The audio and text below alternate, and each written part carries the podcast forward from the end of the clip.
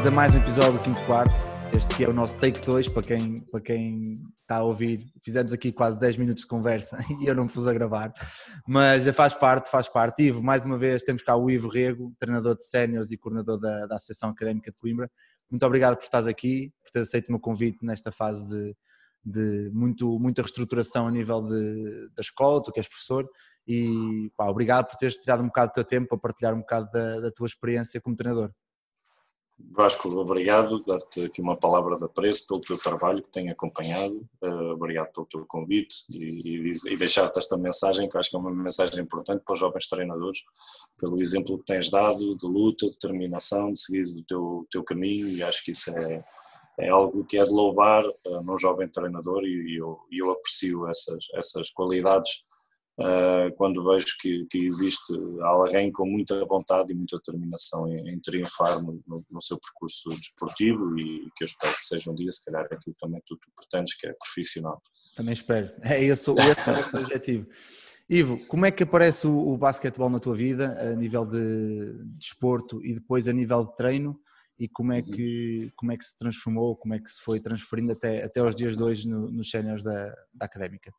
Portanto, o basquete aparece aqui um bocadinho por influência familiar, acima de tudo pelo, pelo meu pai, que, que jogou basquete no Futebol Porto durante alguns anos, principalmente na formação, um, e, e, e, posteriormente, como é óbvio, muito após eu ter feito o ingresso em modalidades muito distintas numa fase inicial da, da, da minha infância, nomeadamente a natação, a iniciação à patinagem ao hockey patins, que era uma coisa muito tradicional e é muito uhum. tradicional no Porto.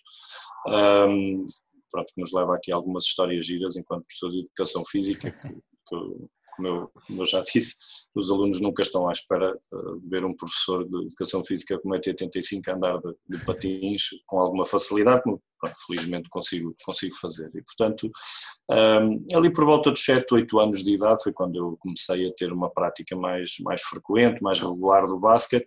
Na altura ainda jogava futebol, eu joguei futebol no, no Pedroso Xenariosa, uh, que, era um, que era um clube também muito, muito uh, característico ali aquela zona, com uma ligação a muito tradicional. Algumas, é, algumas figuras do, do, futebol nacional, o caso do João Pinto, que uhum. começou ali no Águias da Ariosa. E eu, eu era guarda-redes, depois na altura joguei dois anos desporto federado, eu fiz esse desporto federado, portanto futebol e basquete ao mesmo tempo e na altura por influência até mais da minha mãe, que, que gostava muito pouco do ambiente que, que se vivia no futebol, um, pronto, fiz ali um ingresso no, no basquete um bocadinho mais a sério, que foi coincidente também com a captação uh, que na altura o Futebol Porto estava a dinamizar e eu eh, fui prestar provas e, e acabei por ficar. Sempre fui um, um miúdo relativamente alto, né? uhum. uh, porque eu dizia um bocado a brincar, eu na escola era gigante, mas no basquete era pequenino, eh, tive a felicidade de, de me cruzar com gerações fantásticas que, que passaram pelo Futebol do Porto e por, por, por, colegas que acabaram por fazer uma carreira de basquete. É o caso do, do, próprio Miguel Miranda, do uhum. Perdião, um, o Paulo Pinto, o João Rocha, o Nuno Marçal, pronto, todos esses, esses colegas, uns porque eram mais velhos, outros porque eram mais novos, cruzaram ou eu me cruzei com eles, calhar é mais correto assim, um, e tive a felicidade de fazer esse percurso no Foco Porto até praticamente aos meus 18 anos, meus 18 anos de idade. Um, posteriormente vim para Coimbra estudar, onde ingressei aqui na Faculdade de Ciências de Desporto e Educação Física. Uh, na altura ainda fiquei um ano a, jogar no Porto, mas como é óbvio, era, muito, muito, difícil, conjugar uh, o facto de, estar a semana toda fora e depois regressar não era possível. Um, e, portanto, posteriormente vim, vim para a académica. Uh, ainda, ainda joguei, joguei na académica durante três anos. Um, faço, faço a minha transição para o mundo do treino coincidente com, com, com, o início do meu estágio pedagógico enquanto professor ali na zona da Mialhada, onde encontro colegas fantásticos, o caso do, do professor Miguel Faria e do, e do, e do Sérgio Hilário, uhum. uh, foram colegas uh, que me abordaram no sentido de, de, eu iniciar a minha, a minha, a minha carreira como treinador. Eu, eu na altura já tinha algum gosto, aliás, eh, eu digo muitas vezes que tenho a felicidade de de desenvolver a minha atividade, uma, ou uma atividade que me dá muito gosto de fazer, portanto faço as coisas me dão mais prazer, uma uh, que é estar ligado ao ensino, os meus pais também foram professores e portanto isto é uhum. uma coisa que vem de família e a outra é que é estar ligado ao desporto. Portanto, ser professor de educação física sempre teve uh, na minha mente como um objetivo de vida uh, e felizmente pronto, tenho a profissão que gosto, que não é uma coisa fácil, principalmente nos dias que correm. Claro. Um, o basquete, como é apareceu como, também aqui como um complemento, como uma consequência direta do, do, do todo o percurso que fui fazendo uh, ao longo da minha vida de, de jogador. Um, e fiz essa iniciação ali na zona da, da Bairrada um, com um grupo fantástico de miúdos que ainda hoje alguns deles já têm 30 e, e muitos anos de idade. Um, e, e, foi, foi uma experiência que, que, que, que me marcou, que me marcou um, porque verdadeiramente eu queria ser professor de educação física, ainda não me via muito como treinador, ainda okay. uh, explorava aqui um bocadinho algumas áreas, eu acho que há sempre alguma indefinição quando estamos no, no final do, do, nosso percurso académico, pelo menos aquela primeira fase da licenciatura, e na altura ainda a licenciatura ainda era de 5 anos, e esse percurso eu aos 22 anos pronto, ainda achava que, que, que, naturalmente podia jogar e estava a jogar. É óbvio, claro. Uh, eu ainda consegui jogar até aos 31 anos, nunca, nunca em, pronto, em, em, clubes de grande, um, de grande referência. Uh, passei pelo, pelo Sangalhos, que eventualmente terá sido o clube onde, onde, onde consegui estar a um nível um bocadinho mais elevado, que na altura era a Pro Liga. Uh, e que foi o ano da Pro Liga, um ano de viragem, porque era o ano em que o Benfica uh, abandona a Liga e vem uhum. para as competições da Federação, portanto acabou por ser até um ano engraçado nesse aspecto uh, e, e, entusiasmante, porque como é óbvio, é? estarmos a jogar contra uma das equipas mais fortes do país tem sempre o, o seu quê de entusiasmante. Um, mas pronto, sempre fiz um percurso consciente das limitações que tinha, as minhas prioridades a certa altura, como é óbvio, principalmente ali na altura do estágio, deixaram de ser eh, claro. jogar e investir muito em mim como, como jogador, mas passar mais para, para a vertente do treinador. E, e, e foi giro porque lidei com um grupo de miúdos uh, de grande humildade, com muita vontade de trabalho, que era um bocadinho a minha formatação eh, que eu trazia da minha formação desportiva. Claro. Era trabalho, trabalho, trabalho. Pronto, não era aquela ideia do ganhar a todo custo, mas eh, infelizmente por vezes passa, passa essa mensagem nos clubes grandes de que temos que ganhar, não é?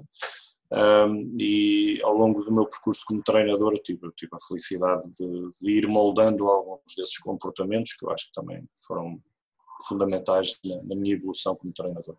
Mas o facto de ter tido esta feliz coincidência de, de ter um grupo de, de jovens de uma zona relativamente rural, é? a maioria uhum. deles era da zona da Mialhada, do Luso, outros da Nadia, um, e que posteriormente resultou no, no, primeiro título de campeão nacional uh, absoluto que houve, foi a primeira vez que houve um título de campeão nacional um, uh, em iniciados no escalão de sub-14, num ano que foi particularmente difícil e estranho na altura, mas que no final acabou por ser extremamente motivador para mim e que teve a ver um bocadinho com esta questão da liderança e da capacidade que nós temos de manter os nossos atletas, aqueles que confiam em nós, motivados. E foi uma situação ah, que me marcou para o resto da minha carreira, porque nós durante todo o ano nunca tínhamos ganho um jogo ao Alvarense.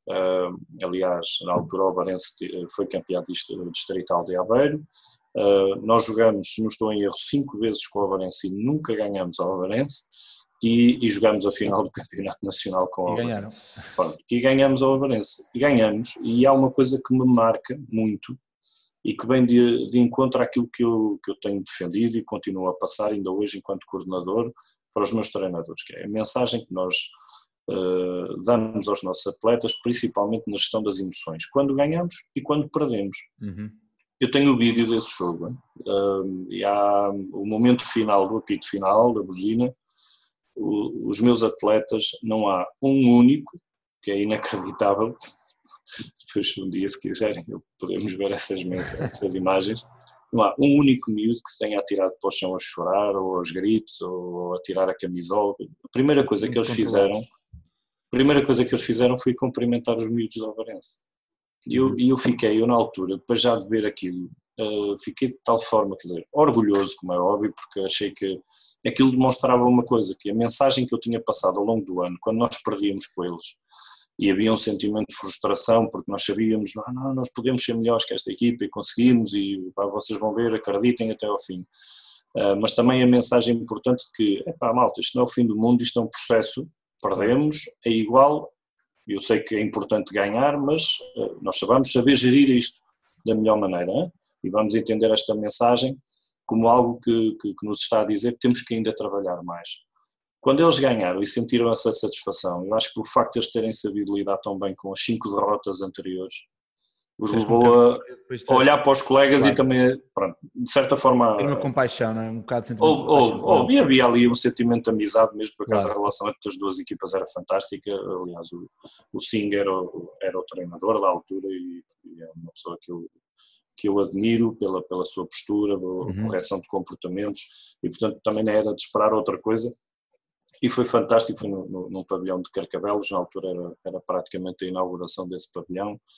Uh, isto não estou a ir, já foi em 2005, 2006, uh, portanto já, já lá vão 14 anos. Dessa geração, os maiores prémios e os maiores títulos uh, foi o facto de dois atletas, o Adriano Catarino e o Manuel Semedo, terem ido à seleção nacional que era fantástico, com uma equipa da Nadia, uma equipa claro. de miúdos de, de, alguns deles da aldeia, o caso do Adriano mesmo, que é uma zona ali do Luso, um, e terem ido, Teria depois o Manel, o Manel, teve a oportunidade ainda de ir ao Campeonato de Europa, que uhum. nos deixou, como é óbvio, muito orgulhosos do, do, percurso e do trabalho que tínhamos envolvido. Pronto, a partir daí... Foi, foi aí que deu esse clique de, ok, realmente isto sim, é o que eu quero. Sim, foi, mais do que o título, foi uhum. esta a Sim, sensação, a, a, a época, percepção, né? exato, a percepção que eu tenho de que naquele momento eu senti-me satisfeito com o meu trabalho e senti eu consigo moldar a mente dos meus atletas, eu consigo controlar o grupo, crio aqui uma dinâmica um, de resistência ao insucesso, é? uhum. era o que eu lhes dizia, porque os verdadeiros vencedores vêm-se no momento da derrota, não se vão ver no, no momento da, da pois vitória. Pois está tudo bem, não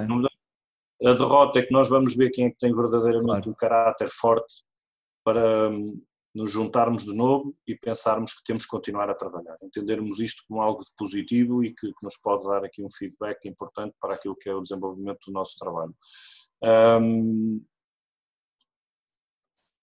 o que eu, eh, pronto, o que a partir daí acontece tem a ver também um bocadinho com o meu percurso académico. Eu depois uhum. decido tirar o mestrado um, e por convite de uma das pessoas que que naturalmente também teve aqui uma, uma importância muito relevante no meu trajeto como treinador, foi o professor Rui Diniz, uh, convida-me a, a, ingressar nos quadros de técnicos da, das seleções de Aveiro, uh, onde eu estive durante cinco anos e é uma, uma experiência fantástica, uma experiência que, que, nos permite, acima de tudo, ter uma percepção do que é o melhor nível do basquetebol nacional, através das uhum. participações nas festas, no, nos campeonatos nacionais, na altura ainda, ainda não existiam festas, aliás, a primeira festa acabamos em Portimão, julgo que é no meu segundo ano já como, como treinador da, da seleção de sub-14. Um, e, pronto, e depois temos ali uma sequência de títulos, ganhamos as duas primeiras festas, tive, tive a felicidade de, de, ter um conjunto de miúdos fantásticos, é? e, uhum. e esse sucesso é mesmo assim, é um sucesso que é sempre partilhado com os treinadores dos clubes, que é o, um bocado a análise que eu vou fazendo do, do trabalho que é feito nas seleções.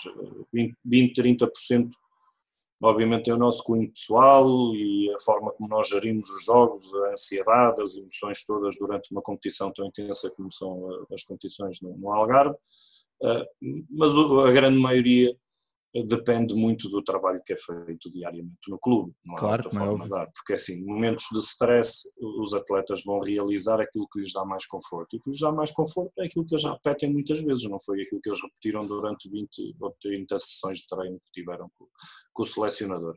Claro. Um, esse, esse, percurso é um percurso que, que me marca a mim, é? porque a minha formação desportiva de base vem do Porto, e portanto eu tenho aqui uma forma de estar muito tradicional, não é? Uh, mas que vou, julgo eu, conseguindo moldar ao longo do, do tempo.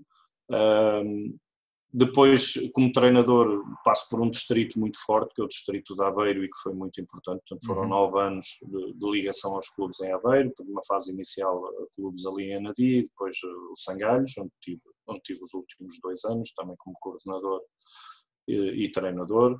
Um, e depois, posteriormente, eh, na época 2009-2010, então venho para, venho para Coimbra, eh, aí já muito motivado por questões familiares, eh, uhum. estabeleci-me, fui pai, e pronto, e o, tempo, e o tempo escasseava, como era óbvio, não havia tempo para tudo, isto era, eu, eu, eu diria, eu diria, aliás, o, o professor Rui Diniz teve um dia uma, uma, tirada engraçada a meu respeito, que ele dizia que eu tinha a mania que, que abraçava o mundo. uh, pronto, porque uh, verdadeiramente se há pessoa que se pode sentir aqui um bocadinho afetada com esta questão de confinamento sou eu, porque tenho uma vida extremamente agitada, uhum. sempre, sempre, sempre é? envolvido em diferentes, claro. diferentes projetos, seja, ou seja, ligados à, à escola, como, como, é o caso corrente, em que também estou a dar formação, por exemplo, a professores de educação física, um, seja depois aquilo que é a minha atividade, no fundo, preferida, que é o basquete, mas que aqui aparece como complemento da minha atividade profissional, que é, que é a docência.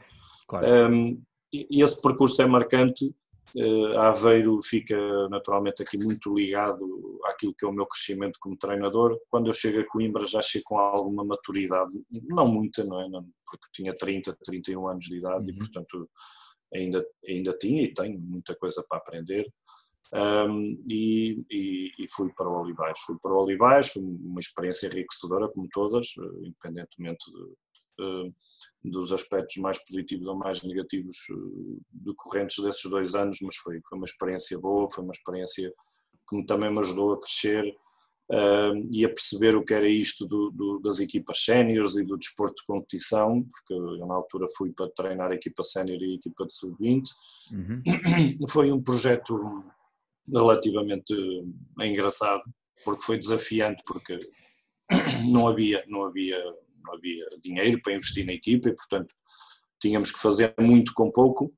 Uh, e, e, acho que essa tem sido assim um bocadinho a minha sina, um, que é tentarmos, tentarmos criar a melhor equipa possível, às vezes sem, sem termos grandes recursos para o uhum. conseguir, e depois temos que fazer aqui, termos uma capacidade de imaginação e uma habilidade acima de tudo, comunicação com, com potenciais atletas e potenciais pessoas interessadas em colaborar connosco, que, pronto, que também nos ajuda a crescer enquanto, claro. enquanto pessoas. Um, eu diria que estes últimos oito, oito anos foram, foram anos uh, importantes de consolidação, acima de tudo, daquilo que é o meu conhecimento do basquete. Foi este período de tempo em que eu me dediquei também mais à, à coordenação do clubes. Portanto, numa primeira fase eu tive seis anos ligado ao projeto que era a Academia de Basquetebol. Uhum. A Academia, para quem não sabe, foi um projeto que surgiu de, de, de alguma dissidência que havia aqui com, com a Académica, que o estado atual da Académica. Uh, pronto, e houve um conjunto de pessoas que decidiram e na altura se calhar bem criar outro clube. Um, mas eu também sempre disse isto, que era a partir do momento que a académica estivesse bem, uh, deixaria de fazer sentido existir uh, esse clube, uhum. uh, porque verdadeiramente, e esta é a minha opinião muito pessoal, eu acho que o mercado dentro da cidade de Coimbra, em Não é termos é de basquete, está saturado. Está uhum. saturado. Uhum. Nós temos muitos clubes, claro. todos localizados no mesmo sítio, e depois as pessoas às vezes esquecem-se um bocadinho nós não estamos só em competição entre nós, estamos em competição com todas as outras modalidades que existem e que felizmente, ainda bem, é? também existem com, com, alguma abundância, com alguma oferta, principalmente naquilo que, que, que diz respeito ao setor feminino uhum. que é onde nós vamos tendo mais, mais dificuldades. Este processo de coordenação dos clubes fez-me crescer, porque obrigou-me a estudar, obrigou-me a partilhar muito, que acho que é o momento em que nós, em que nós eh, verdadeiramente crescemos mais e evoluímos mais como treinadores, é quando temos que partilhar, é quando somos sujeitos à crítica, e temos que saber lidar com a crítica, porque é mesmo assim, quem não souber lidar com a crítica pode desistir de ser treinador, não vale a pena, porque, porque ela é uma constante. Às vezes é crítica construtiva e é bem-vinda, outras vezes é destrutiva, temos que a saber filtrar e, e, ter algum jogo de cintura para, para contornar essas situações. Um, eu não vou dizer que, que, que, o ambiente em Coimbra que é mais difícil que no Porto ou Aveiro, é óbvio que há sempre, em todo lado existe alguém que nos vai observar, que nos vai elogiar ou criticar relativamente claro. àquilo que é o nosso trabalho, mas eu acho que, e é esse o sentimento que tenho, que os últimos, pelo menos os últimos oito, nove anos têm sido anos de muito, muito e bom trabalho que temos desenvolvido e quando eu gosto de falar no plural porque eu não faço as coisas sozinho. Posso, posso ter muito e dar muito de mim à modalidade e aos clubes onde estou, mas felizmente tenho conseguido sempre atrair bons colaboradores, um, colegas, treinadores e não só, e dirigentes que, que me têm sabido compreender e, e, e, têm sabido acima de tudo aturar, porque eu acredito que não deve ser uma pessoa muito fácil, porque eu depois tenho a minha ambição, claro. uh, mas a minha ambição pessoal, uh, e que fique claro, é uma ambição que vai de encontro ao interesse geral, ao interesse global, e às vezes, eu no outro dia desisto um bocadinho na brincadeira, em reunião de direção da académica, que que nunca esperassem de mim algo que fosse prejudicar uh, o bem comum. E, e, quando falo nisto, falo naturalmente a propósito da, da nossa potencial ida para, para a Liga e da, e da eventual uh, necessidade de ajustamento financeiro, que, que é óbvio, não é? Porque, porque, o investimento tem que ser outro. Um, e eu sempre disse isto: vamos, se tivermos condições financeiras para fazer, se não tivermos, claro. não há problema absolutamente nenhum. Temos que avaliar bem os prós e os contras e, e entender o que é que é bom para a secção de basquete e não o que é que é bom para o treinador Iborrega ou para a equipa sénior da académica. Claro. nunca, nunca me passaria pela cabeça outra coisa que não isso. Isto aqui, depois dos últimos anos, já percebi, tu entraste aqui muito na coordenação dos clubes, também eh, no trabalho de séniores, nos últimos três anos na académica. Eu tenho aqui uma pergunta do Miguel Ramos, que foi um atleta teu, presumo que no Sangalhos, o grande Miguel, Exatamente, que agora, Miguel. agora vai dar o salto para o Luxemburgo. É mais um, é mais um dos novos que está, Exatamente. está um a mandar-se de cabeça. E eu já falei com ele, já dei os parabéns, acho que é o caminho a seguir e cheira-me que daqui a dois, três anos somos mais uns quantos a, a ter uma experiência lá fora para depois poder trazer para, cá. Ele pergunta de todos os anos em que tornou formação e agora que já está fora da formação uhum. há alguns anos, o que é que sente mais falta? É o, o, o que falaste há um bocado de, daquele trabalho de gestão de emoções do, dos atletas e depois no final dizer ok, este já passei o cunho, venham aos próximos. O que é que sentes mais falta? No, eu eu, a verdade é que eu, eu, nunca estive afastado do trabalho da formação. É um bocadinho aquilo que eu ia dizer. Porquê? Claro. Na altura em que eu, é coincidente com o meu início do meu trajeto como treinador de sénior no Olivais, uh, o nascimento do meu filho. Portanto, eu posso dizer que tive ali dois, três, quatro anos uh, em que tive um bocadinho afastado. Aliás, depois o meu ingresso na academia leva-me a começar novamente a, a treinar, mas aí em sub-16 e, e entretanto o que acontece é o ingresso dos meus filhos no mini basket. Pronto, que foi Já uma coisa aqui que... uma renovação. E, e que me levou a quê? Que me levou a que nos últimos oito anos eu tenha estado sempre muito ligado à atividade do mini basket, a dar treinos.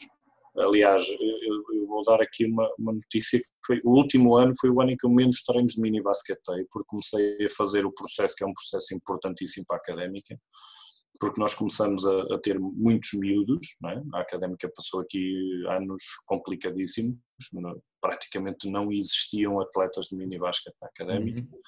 e quando eu chego ao clube nós, nós conseguimos uh, captar e chegar a, aos 25, que não, parece um número ridículo, mas era, era a realidade. Mas era o que havia, pois, havia claro. outra. Uh, este último ano nós já, já estávamos perto dos 60 atletas, e eu comecei a sentir a necessidade de começar a delegar, claro. a delegar, não é? E até porque eu, é óbvio, a minha função enquanto coordenador, e acho que, que é isso que nós devemos fazer, é começar a delegar nos, nos, nos, nos treinadores mais jovens, dar naturalmente o exemplo, liderar pelo exemplo, que é aquilo que eu gosto de fazer, ir transmitindo e passando uh, muita informação daquilo que, que, nós entendemos que deve ser o ensino do jogo nestas idades. Portanto, esse processo foi feito eu, eu, eh, neste momento olho para, próximo, para a próxima época com alguma expectativa, porque, porque aquilo que, que, sinto é que o próximo ano é um ano de afirmação de alguns dos nossos treinadores, e nós temos vários treinadores jovens, alguns deles estão, estão a acabar o curso este ano, caso do Bernardo Folhas, da Carolina Dias, uh, o João Maia, que já, que já acabou há, há coisa de um ano, mas, mas que, que, são malta muito dedicada, com, muito responsável, que é fantástico. Às vezes não é fácil nós encontrarmos jovens com 23, 24 anos, no sentido de responsabilidade deles. É que não é fácil. E disponibilidade. Pois, e disponibilidade. É Eu senti isso no Porto, e o Porto não é propriamente uma cidade chamada académica, mas, mas Coimbra, em que toda a gente conhece as terças-feiras e as, as famosas terças-feiras e as semanas de queima e tudo mais, quem as vive, eu, eu a é. queima fui lá uma outra vez, mas não consigo ver aquilo inteiramente porque não estudo lá. Mas quem estuda claro. lá e me conta, diz que, como é óbvio, Sim, é uma, é uma completamente virada para, para o estudante. Sim, é uma, é uma, é uma cidade, acima de tudo, estudantil. É? uhum. Mas uh, tem jeito de brincadeira. Eu ontem dizia ao meu pai, que eu já não vejo há alguns meses, uh, e que está no Porto, não é? Uh, e fiz uma videochamada e estava a falar com ele e estava a dizer, olha, não te preocupes aqui em Coimbra, nós para já, durante este período vamos estar bem. Porquê? Porque não está cá ninguém. Claro, a cidade está deserta, está deserta pois. ainda por cima esta cidade é uma cidade de serviços, não é uma cidade de indústria, portanto não há uhum. grande movimento. Uh, neste momento o movimento é exatamente contrário, que é as pessoas saírem daqui para irem passar férias, seja para o interior, seja para o litoral, para o sul, para outro sítio qualquer. Aí, não é? O, o, meu receio será, será em setembro, não é? com, com o reinício das aulas e é quando a cidade enche de estudantes vindos de fora e, portanto, pronto, infelizmente esta situação da mobilidade está aqui muito associada à propagação do vírus, vamos ver que é que, que é, como é que a situação é. Bom, eh, eh, retomando um bocadinho aquilo que eu, que eu estava a, eh, a referir, caso Miguel dar-lhe aqui um cumprimento, gosto muito do Miguel, acho um vídeo fantástico, também é outro jovem treinador que, a quem eu auguro muitas e coisas boas que eu espero que aconteçam. Fiquei muito contente por, por ele ter uh, aceito este desafio de ir para o Luxemburgo e, e portanto isso é demonstrativo da determinação que ele tem também uhum. em, em, ir de encontro aos seus objetivos. Um, eu, eu, tive, eu tive várias gerações por, durante este, este período de tempo, mesmo os últimos anos em que tenho estado muito ligado à, à equipa sénior da Académica, eu tenho estado sempre a dar um contributo uh, permanente, uh, às vezes por condicionantes, teria que dar o treino de segunda ou terça-feira, mas, mas eu gosto de o fazer, eu, não, eu, não, eu, nunca perdi a ligação aos jovens, Sim, uh, forma, nunca perdi a ligação ao ensino do jogo. É? Desculpa interromper, de certa força, forma, força. esse é o trabalho do coordenador, não é? Exatamente. Não só delega, mas tem que, estar, tem que estar atento ao que se passa, tem que estar a melhorar os. Porque é uma coisa, mas nós mais à frente vamos falar sobre isso, mas é uma coisa que falha muito, que é o coordenador de título é muito fácil. Ser coordenador é fácil, agora difícil é estar nos treinos, nos jogos, reuniões, eh, estruturação de planos, Sim. isto é tudo, mas nós já vamos, vamos já aí. Sim. Aqui só uma, e... uma, uma, questão, uma questão que eu já, já tinha para te perguntar há um bocado, que é o facto de seres professor, ou o facto de teres tirado o curso, eh, o curso de uhum. Educação Física e depois o mestrado, presumo que no ensino, eh, dá-te valências e dá-te mais valias eh, em relação, por exemplo, a treinadores como eu que têm uma ligação à, à engenharia, às engenharias e não ao, ao, desporto. Que tipo de diferenças com os anos que já tens de, de, treino, que tipo de diferenças é que vês entre os treinadores que tiram a sua formação no desporto e a sua formação numa área, numa área distinta? Sim, é, é assim, não, não tem que ser obrigatório, mas acho, acho que naturalmente é vantajoso se nós claro. temos um conhecimento aprofundado de matérias que estão muito ligadas àquilo que é o nosso desempenho de funções enquanto treinador, é óbvio que, que é uma vantagem que, que, que existe. É? eu, eu, na altura, o meu mestrado, por acaso, não foi, não foi na área do ensino, até porque a licenciatura já, já como eu te disse, era, era a licenciatura anos, antes, ainda antes do, do, do processo de Bolonha, eu quando faço, é, na altura o mestrado chamava-se Desenvolvimento e Adaptação Motora, o que era muito indicado àquilo que era o desenvolvimento de jovens. Uhum. Depois, posteriormente, este mestrado passou-se a, chamar o treino, treino esportivo, o mestrado em treino esportivo, um, e posteriormente a isso eu faço, faço um ingresso, já, já depois do meu filho mais novo nascer, no curso de doutoramento e, e concluo o doutoramento em 2013 aqui em Coimbra também, mas numa área ligada mais à saúde. O meu uhum. irmão é nutricionista, um, havia aqui também uma temática de, de, de pesquisa na altura do meu orientador que, que, me levava a enverdar mais por essa, por essa via, que, estava associada a tudo que eram os comportamentos sedentários e, e, de, e de, menor atividade física da, da população jovem, um, e, e, foi um estudo extremamente interessante e que também me ajudou bastante naquilo que é um conhecimento mais aprofundado do que é a realidade dos jovens, uh, seja através dos seus comportamentos, uh, em termos de atividade física, mas também em comportamentos de vida, o que é que os leva, o que é que os motiva, porque também tocamos em muitos aspectos da, da, da chamada orientação para o ego, orientação para a tarefa, portanto está muito ligado à questão da, da psicologia desportiva. Um, que é algo que eu também tento desenvolver e que felizmente vou, vou tendo agora algum tempo para, para fazer alguma atualização com, com estes tempos de maior confinamento. Pronto. E, e, este processo académico que eu vou levando, é? que são praticamente 11 anos de, de, estudos superiores, que é um bocado a brincadeira que eu digo, passei 11 anos na faculdade, sem nunca ter chumbado um ano. Uh, mas foi um processo que me obrigou, porque é um bocadinho aquilo que, que a gente diz, que é quanto mais sabemos, mais acreditamos que pouco ou nada sabemos. Claro. À medida que ia descobrindo disse, bom, como é que eu não sabia isto? Realmente esta parte é interessante e, e tinha interesse em ir desenvolvendo e estudando mais, ir pesquisando. Fiz estudo muito direcionado uh, e colaborei em estudos muito direcionados à performance desportiva, o, que é sempre uma valência importante é? no entendimento que depois nós temos das várias áreas que intervêm no processo, no processo de treino. Claro. Eu hoje, a minha grande preocupação quando eu constituo a minha equipa técnica é conseguir criar diferentes valências nos meus treinadores adjuntos, aqueles que colaboram comigo, para que eles possam dar aqui um aporte de qualidade. Porque uma pessoa sozinha não consegue fazer tudo. E eu não consigo eh, desenvolver um trabalho de qualidade se quiser dominar todas as áreas. Não consigo. Portanto, há aqui áreas muito específicas. Eu, eu registrei com agrado surgimento desta associação de, de profissionais ligados à preparação física do basquete. Uhum. Uh, se por um lado lamento que tenha, tenha que ter existido esta necessidade, e eu entendo porque é que existiu, uh, e as razões que tiveram no fundo uh, para o surgimento desta associação, por outro eu, eu não deixo de aplaudir e, de, e, de, considerar que portanto, é um, é, um, ato de grande coragem dos colegas, em particular o do Miguel Souza, que eu, que eu conheço, um, e, que, e que me parece que, que, também dentro da linha daquilo que estávamos a falar, uh, dos treinadores jovens, e no caso do Miguel, um preparador uhum. físico jovem que também se lançou à, à procura do, do, do, do, seu sucesso, um, é, é, fundamental, é fundamental este trabalho que, que, que, muitos jovens estão a fazer e que estão a tentar, como é óbvio, ter aqui uma influência grande sobre aquilo que é a realidade que nem sempre é a mais feliz claro. e a melhor do nosso basquetebol. Em particular nestas questões do processo de treino, que nós definitivamente temos que entender que as equipas técnicas têm que ser multidisciplinares. Nós temos que contar com pessoas que consigam tocar em diferentes valências do treino sejam elas de índole mais física, psicológica, nutricional, o, o que for, ok? De composição uhum. corporal, não interessa.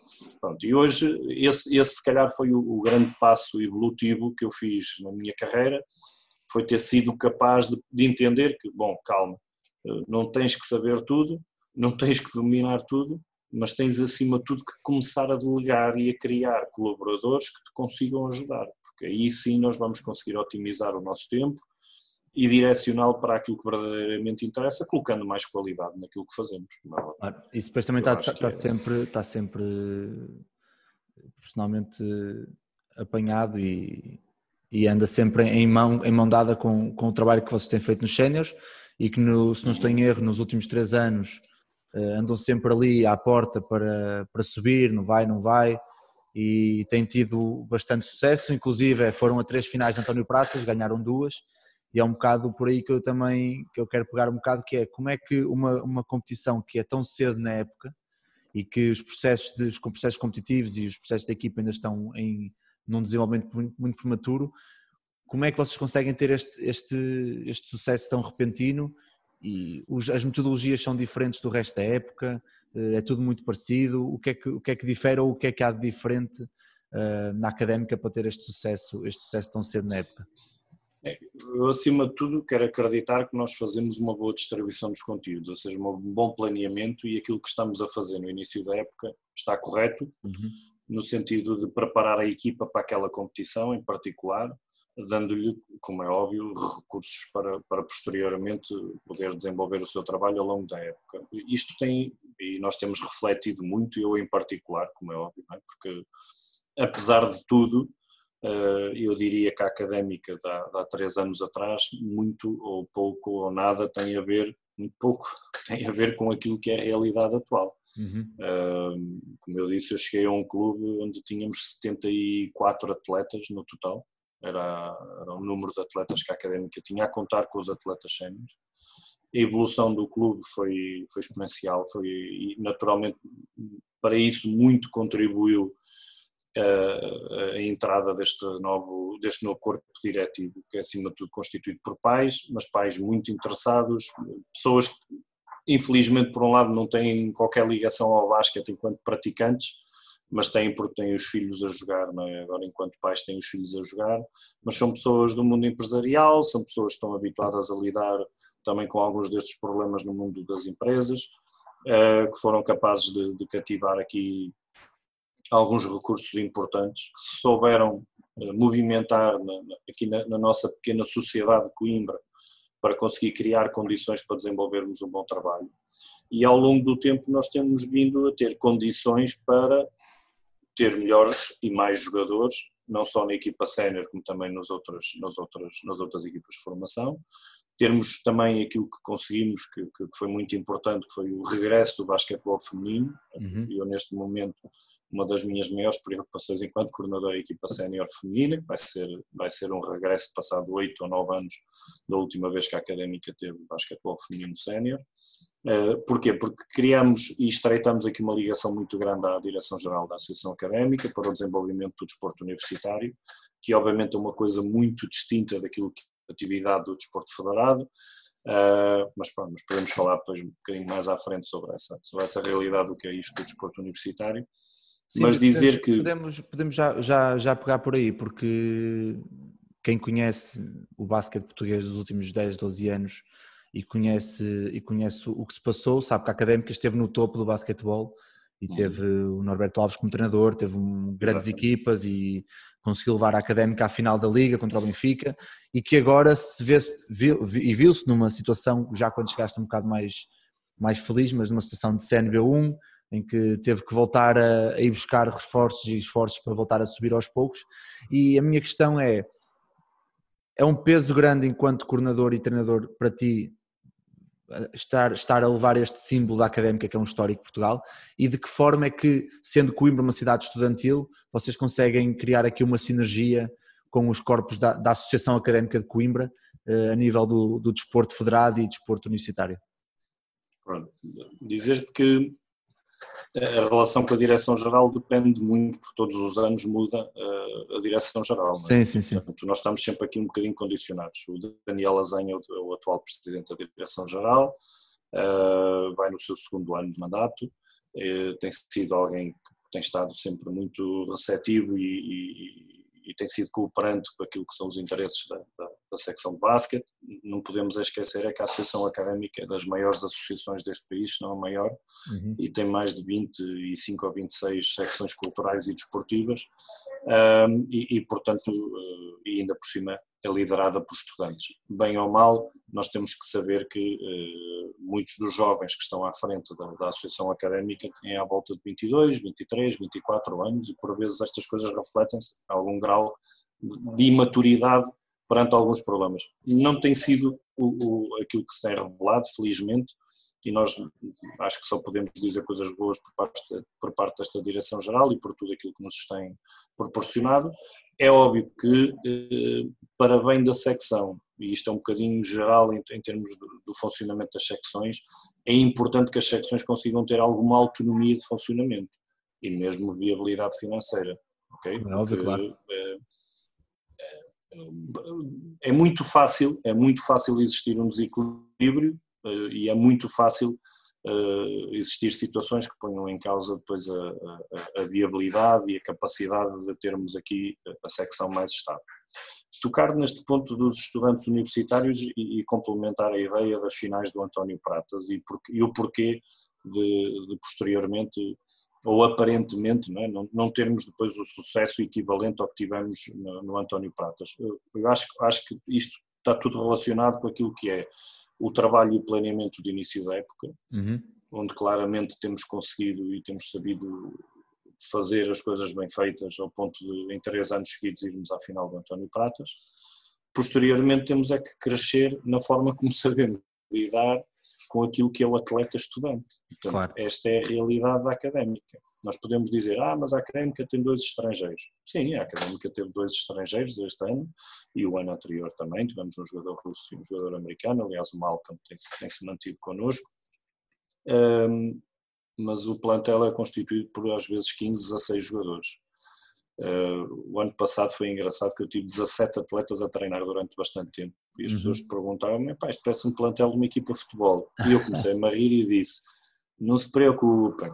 Que isto passado mais os daqui, daqui a uns tempos a gente conversa e vocês vão perceber o porquê de serem tantos. Pronto. E, e claro. portanto, é uma dinâmica, e eu fui estudante em Coimbra, portanto, é, que, é, que é uma vantagem, é? é uma vantagem, eu conheço a realidade. Uhum isso também permite-me ter alguma sensibilidade e alguma capacidade de me sentar com os meus atletas e lhes dizer, olha, pá, o comportamento fora do, do, do campo é uma coisa que naturalmente só te diz respeito a ti, mas que me preocupa a mim porque pode ter influências naquilo que é o teu desempenho depois, em termos, eh, em termos de atleta, claro. Eh, aqui no basquete. Infelizmente, nós, nós eh, pronto, há dois anos tivemos alguns problemas que, que, que foram bem resolvidos e ultrapassados e houve sensibilidade da minha parte e da parte da direção para entender em que contexto é que estávamos. Eles são estudantes, muitos deles têm 18, 19, 20, 21 anos de idade, um, estão a fazer o seu percurso académico, estão a complementá-lo com uma atividade esportiva de basquete. Nós, ao longo dos últimos dois anos, conseguimos começar a, a, dar algo que era importante, que era, por exemplo, oferecer o pagamento das propinas uhum. ou dar habitação a um atleta que vem de fora. Pronto, e estas pequenas coisas que obviamente representam dinheiro e investimento da secção iam de encontro a quê? Iam de encontro a um ADN que nós queríamos construir aqui em Coimbra, que era o do atleta estudante. Quem joga na académica não tem que forçosamente ser uh, estudante, mas queríamos muito que a grande, ou a grande maioria do, do, do plantel da académica fosse estudante. Essa é a cultura eu, do clube, não é? O que eu sinto, enquanto treinador, é? e vocês sempre podem dizer, bom, mas isso cá não tem nada a ver com basquete. Tem, tem a ver com o processo de treino. É? Como, uh, os treinadores uh, de outros clubes saberem lidar com, com os egos dos seus atletas, porque ganham 4 mil, 5 mil euros. Os nossos não ganham dinheiro, os poucos que têm algum contributo uh, e que ganham alguma, pronto, aqui algum, alguma remuneração uh, e que serve para ajudar nos estudos. Um, aquilo que nós temos que saber é, é, lidar com aquilo que é a vida deles. É? Claro. E, é eu, eu, tenho, eu, tenho eu, eu, dou o exemplo de um atleta que nós temos que frequentar a Faculdade de Medicina e que é o segundo ano consecutivo que isto acontece quando ele chega à altura dos exames. Era isso, é, era isso que eu te ia perguntar a seguir. É sintomático, é que... eu, eu, eu, percebo logo e vejo. Quando ele anda mais caído, cansado, eu chamo-o à parte. Então, Ricardo, como é que tu estás? Eu digo, ah, estou um pouco mais cansado e tal, tenho andado a estudar, estou agora numa fase muito intensa. É, é natural. É, é, isso que, é, isso que, é isso que eu te ia perguntar a seguir, porque já foste estudante, eu saí do, da faculdade ano passado e há ali uma fase entre janeiro e fevereiro que é um mês em que são noites mal dormidas, come-se mal. Quem tem treinos, e eu ano passado nos séniores via os miúdos que andavam comigo na faculdade e andavam completamente de rastos, mas nem tem que ser fisicamente, é, não pensam tão rápido Sim. e numa, e numa competição o como a Pro acima de tudo, fator psicológico. Claro, e numa competição como a Pro que é uma competição muito competitiva e muito desgastante, a minha questão era como é que também tu geres essa situação depois, porque tendo em conta que, sei lá, 50 ou 60% ou até 70% da tua equipa é estudante Sim. universitário, como é que nessas fases, nesse mês, nesse período, se mudas algum tipo de, de maneira, de, de, ou Sim, mudas o planeamento, temos, ou tens que ajustar de alguma forma, certamente? Temos que nos adaptar. Acima de tudo, os estímulos que nós gostamos de inserir no treino e que são extremamente exigentes em termos eh, psicológicos, eu gosto muito de mexer com a mente dos atletas uhum. e, e, os nossos exercícios estão sempre, requerem sempre uma, um foco de atenção muito grande para eles. Pronto, e eu, eu, gosto, eu gosto que eles não façam tarefas sem, sem qualquer propósito, sem um objetivo, sem algo que os faça pensar e que os obrigue a tomar uma decisão. Um, aí, nessa fase, naturalmente, nós, nós tentamos criar rotinas, um, situações que eventualmente sejam menos exigentes a nível psicológico, mas acima de tudo há uma sensibilidade muito grande da minha parte para dizer: bom, uh, malta, nesta fase eu compreendo e sou o primeiro, atenção, que eu sou o primeiro a dizer isto aos meus atletas se não conseguirem vir aos cinco treinos, já sabem que o mínimo é estarem presentes nos quatro, nós treinamos todos os dias, de uhum. segunda a sexta-feira, nós eh, vamos, uh, como é óbvio, dando sempre a liberdade dos atletas poderem faltar aos treinos quando têm uma oral, um exame, quando têm a necessidade de, de, de, de, estar em casa para terminar uma tarefa qualquer associada ao seu percurso académico. E tem que haver uma relação de confiança, eu tenho que acreditar neles e acredito, por norma, nunca ninguém e, é, e acaba por ser essa, essa, essa tua sensibilidade e adaptabilidade é que, faz, que faz ganhar depois a faz ganhar Exatamente. O... Okay, o e ganhar o atleta.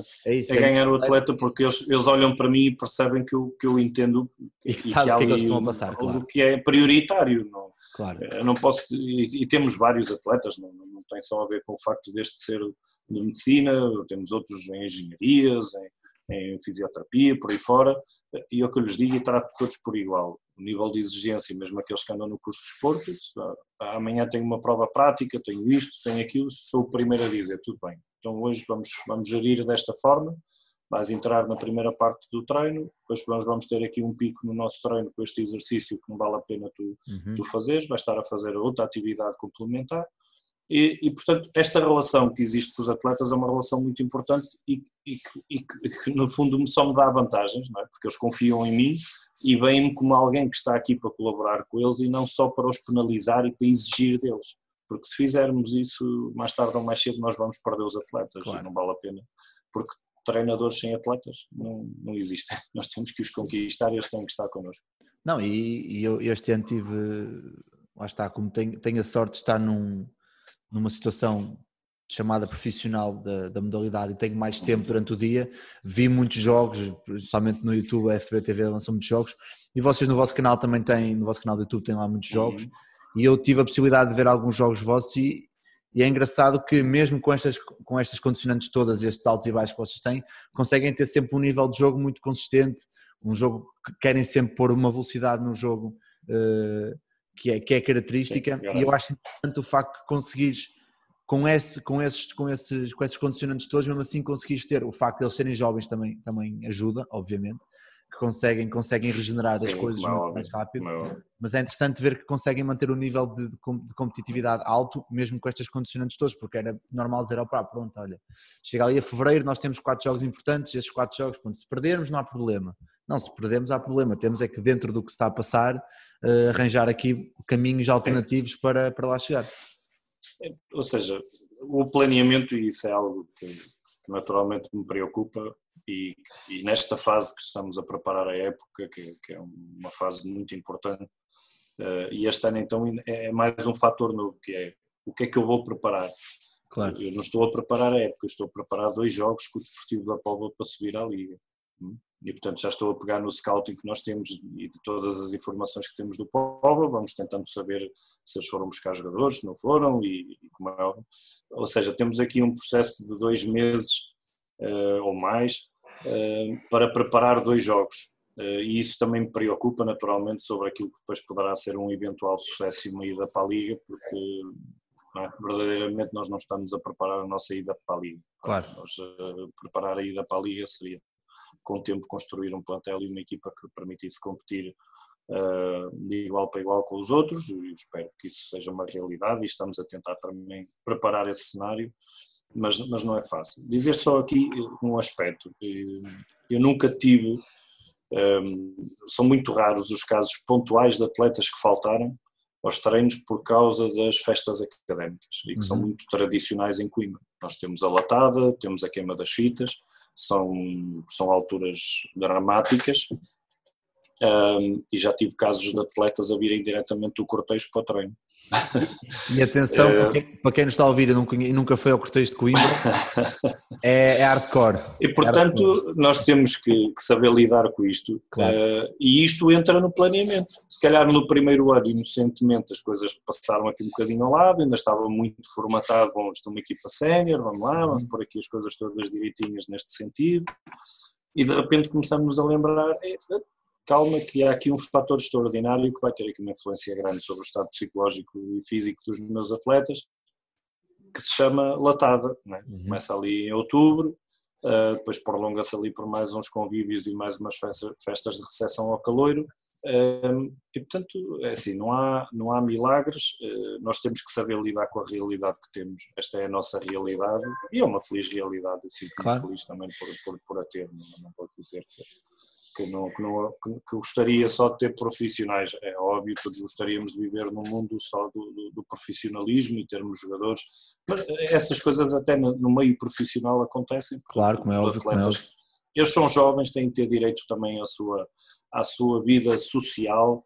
Uh, eu sou defensor de que há tempo para tudo, uh, com o devido juízo e sem exageros e eles devem o fazer, para o bem psicológico deles. Uh, nós este ano, por exemplo, jogávamos muitas vezes ao sábado à noite. E eu sabia perfeitamente que depois do jogo eles iam ver o copo, iam dar uma volta, iam se divertir. E eu próprio dizia, pá, divirtam, não se esqueçam o jogo, falamos no jogo na segunda-feira, quando uhum. no, no, fizemos a análise ao jogo, naquela meia hora antes do, do, do, do início do treino, por norma tínhamos sempre um, um, um pós-match, uh, onde eu apresentava algumas ideias bases sobre o que é que tínhamos feito bem e de mal, que é importante, que é, é refletir sobre este processo. Um, mas como é óbvio depois uh, há aqui coisas que, que, que, associadas à vida académica, que associadas, não, não digo só uh, ao que há de mal na vida académica, mas, mas também esta parte do, do, do estudo que é, que é muito intensa e muito, muito exigente, uh, refletia-se no maior número de lesões, que tem sido algo que nos tem afetado nos últimos dois anos e que uhum. me tem preocupado imenso. As nossas lesões são todas elas, ou praticamente todas, uh, resultantes de choques. Choques são traumáticas, não têm, não têm, não têm a ver com, aparentemente, com, com o processo de treino. E, digo isto porque isto é uma coisa que me preocupa imenso e eu ando sempre um, a tentar arranjar aqui estratégias de controlar o processo de treino e de ir verificando se eventualmente estará a haver aqui algum overtraining, algum excesso de carga, uh, mas são acidentes, ou é alguém que caiu, bateu com o joelho no chão e fraturou o menisco, outro fazer um body check, fraturou o dedo mindinho. Uh, tivemos o azar do, do, Jordan Williams este ano, infelizmente, que, pronto, como, como vocês devem imaginar, os recursos não são muitos e, portanto, eu quando escolho um estrangeiro tenho que acertar no estrangeiro, claro, mas faço de manobra claro. para, para o trocar. Um, o Jordan já veio ilusionado, vinha com uma, com uma pequena ruptura, uma semi-ruptura do, do tendão rotuliano. Numa fase inicial eu achei estranho o facto de ele estar com algumas limitações físicas, mas pronto, dei sempre ali o benefício da dúvida, era o início da época, uh, mas pronto, com o desenrolar da época uh, e depois através da realização do apoio que temos do Hospital da Luz, termos feito uma, uma ressonância, verificamos que havia já ali uma, uma pequena ruptura do tendão rotuliano e então tivemos mesmo que, que, trocar o atleta, que acabou por ser uma troca feliz com o Ryan, uh, que era um jogador que nós já conhecíamos da Academia do Lumiar do ano anterior e, e, e aí, felizmente, temos tido sorte, que eu acho que nos jogadores estrangeiros que temos escolhido, tem sido um processo extremamente desgastante. Esta, eu acho, no outro dia eu dizia um bocadinho na brincadeira aos meus adjuntos, eu não sei o que é que me desgasta mais, se é o montar a equipa e esta fase de, de, do, do off-season em que nós queremos contratar e andamos aqui a estudar as melhores opções e, uhum. pronto, e como o dinheiro é pouco,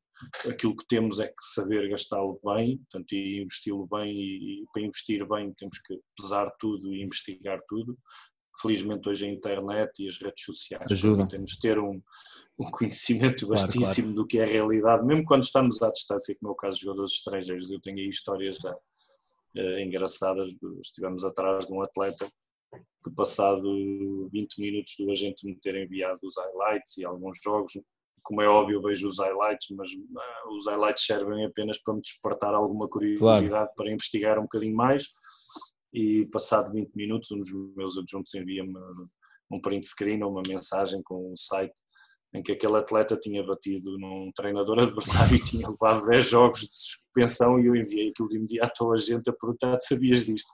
E eu sei, pá, não, não sabia disso. Pois, isso é um não, problema. Não mandes, não, por favor, não mandes jogadores com problemas disciplinares assim tão graves. Claro.